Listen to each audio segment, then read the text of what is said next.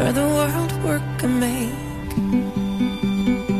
A Million Dreams era mais ou menos o que tinha Nuno Marco na altura em que fez as redações que vão fazer esta edição. Tempo dos mais novos do Homem que Mordeu o Cão, uma oferta SEAT Arona e FNAC. Tempo dos mais novos. O homem que mordeu o cão. Tão bom. Título deste episódio: Soberbos Nacos de Literatura, da autor Nuno Frederico, 8 anos de idade. É, pá. Ai, o Frederico. Dá-me ideia que esta é uma daquelas Bom, edições é- para guardar. É isso. Tem, tem um, tem uma- um tracejado para a pessoa destacar, não é? E, e, E guardar numa cortar e mica. guardar.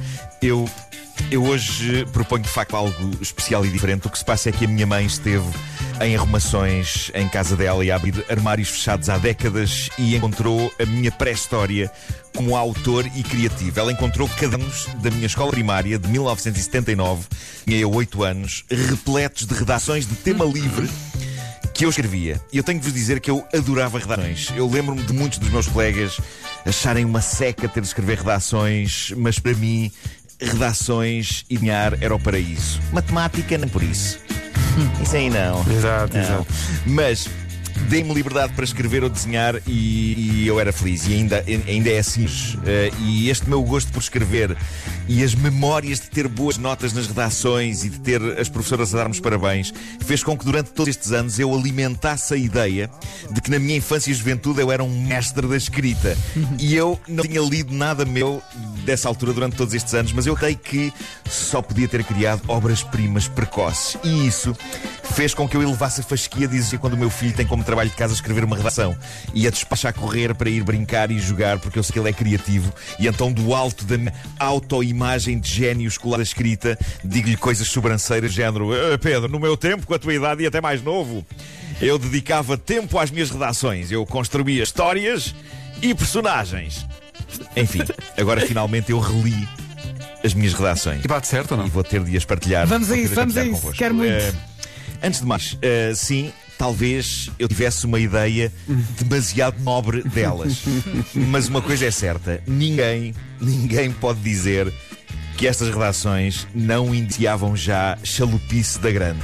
E também romantismo. A minha irmã é que definiu bem numa mensagem do WhatsApp que ela me mandou depois de ler estas redações. Ela disse: Epá, aqui nação já bastante galopante, com alguma chanfradice e muito romance. E é um facto, eu sempre fui um jovem romântico, sempre acreditei no poder do amor e há pelo menos uma redação destas que eu suspeito que fosse sobre mim e sobre alguma paixão que eu tinha por alguma colega, mas que eu decidi que tinha de ter cães como personagens para afastar suspeitas de que fosse sobre mim e ela, ok? E sim, também há bastante chanfradice. Malta, no fundo, se vocês, se vocês veem a comédia romântica que eu escrevi há uns anos, Refrigerantes e Canções de Amor, é precisamente isto, é romance e chanfradice.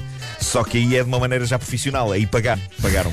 A Pronto, hum, sem, sem demoras, aqui vos revelo Nuno Markle, em 1979, na escola. Tenho três breves contos para submeter à vossa apreciação. Três? O primeiro chama-se. São três. Muito o bem. primeiro chama-se O Cowboy nas Olimpíadas. Ah, bom, claro. Claramente já devia estar. Já...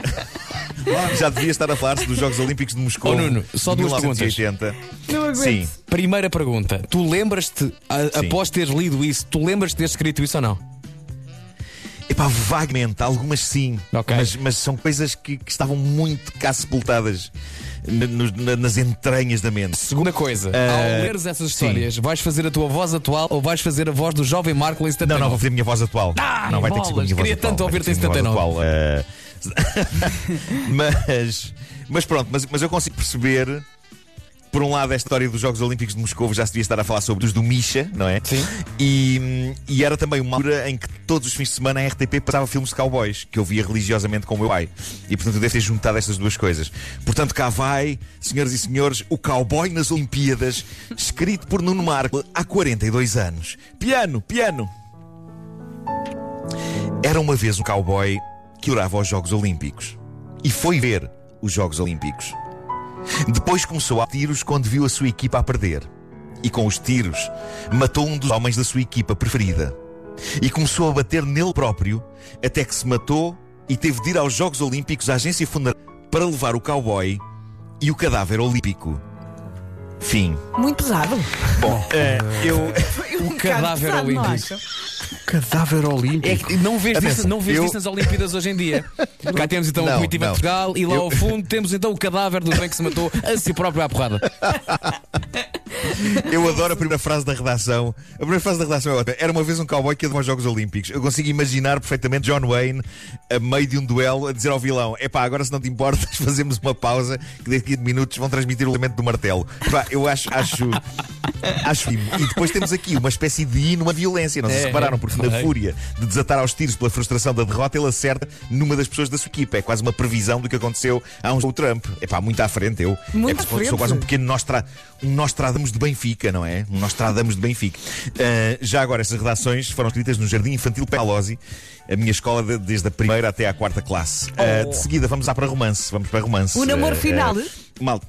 Eu- agora é o namoro fino. Eu não, eu não sei, não sei como é que não levei uma reprimenda da professora, que na terceira classe era a Nancy. Um beijo para ela. Uma reprimenda pelo uso de uma palavra que não era muito habitual usar-se em redações escolares. Isto revela um certo lado punk e rebelde que eu só percebi 42 anos depois que tinha naquela altura, ok?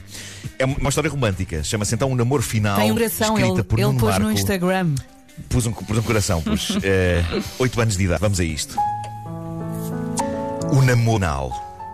Era uma vez um homem que estava apaixonado por uma menina chamada Rosalinda. Todos os dias que havia, o homem ditava corações por todos os lados e, por vezes, até se mijava. Um dia, casaram-se. Tiveram 30 filhos e 13 filhas.